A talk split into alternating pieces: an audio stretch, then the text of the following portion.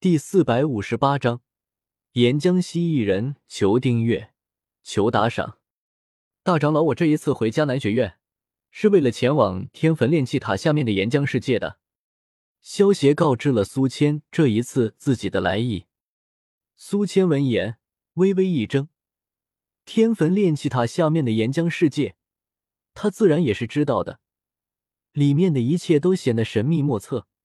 苏谦他们根本不敢下去探查。不过想到萧协如今的实力，连九龙这种九阶巅峰的化形魔兽都被他斩杀了，岩浆世界里面应该也不会有什么东西能够威胁到他吧？好，既然如此，我现在就去将天坟炼气塔中的学员给疏散出来。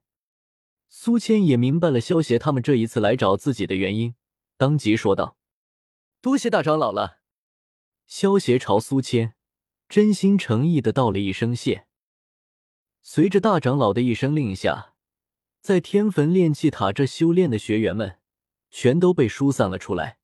就在学员们一头雾水的时候，大长老带着萧协和紫妍走进了天坟炼气塔。大长老不是说不准进入天坟炼气塔吗？怎么带人进去了？新来内院的弟子有些疑惑的问道。而老一辈的内院弟子看着萧协的背影，满脸的震惊，不可置信的叫道：“是萧协学长回来了！”“没错，真的是萧协学长，我曾经有幸见过他一次，他还朝我笑过呢。”一位身穿蓝色长裙的女学员满脸花痴的肯定道：“你们说什么？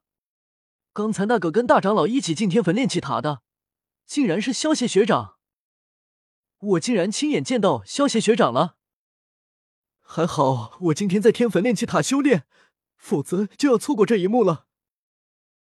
听到老生的话，那些没有亲眼见过萧协的新生学员，看着萧协离去的背影，庆幸的叫道：“能够亲眼见到萧协，对于这些迦南学院的新生们来说，就好像普通人亲眼见到国家领导人一样，是非常令人激动的事情。”更何况这些新生们有很多就是因为萧协的原因才来考迦南学院的。这些亲眼见到萧协的学员们一脸兴奋，感叹自己的好运，能够亲眼看到传说中的萧协学长，说出去肯定会羡慕死其他没来的学员的。今天这个消息传出去以后，恐怕有很多学员要后悔今天没有到天坟炼气塔修炼了。天坟炼气塔的塔底。地下岩浆世界的入口处，萧邪转头对一旁的大长老说道：“大长老，还麻烦你这一段时间，不要让学员们进入天坟炼气塔之中，否则发生什么意外就不好了。”放心吧，这段时间我会将天坟炼气塔暂时关闭起来，你们要小心一点。大长老点了点头，看了一眼一旁的紫妍，忍不住再次叮嘱道：“大长老放心。”我会保护好紫妍的。萧协话落，拉着紫妍的手，身形一闪，进入了地下的岩浆世界之中。一进入地下空间，入目的便是一片一望无际的岩浆海。萧协和紫妍凭空立在半空中，看着下方的岩浆海。萧协身上涌现出一团黑色的火焰，形成一层火焰护罩，将他和紫妍笼罩在其中。扑通一声。飞进了岩浆海之中，溅起一阵岩浆，扑哧哧。一进入岩浆之中，火焰护罩周围的岩浆便被虚无吞炎不断的吞噬着。以虚无吞炎的吞噬力，这些岩浆根本不能造成一点的阻碍。在虚无吞炎的保护下，萧协和紫妍两人以极快的速度往岩浆海底前去。随着萧协和紫妍的不断下潜，萧协的见闻色霸气感之中出现了许多陌生的气息，向着萧协和紫妍的方向快速冲来。过了几分钟之后，一群通体火红的蜥蜴人气势汹汹的将萧协和紫妍给团团围住。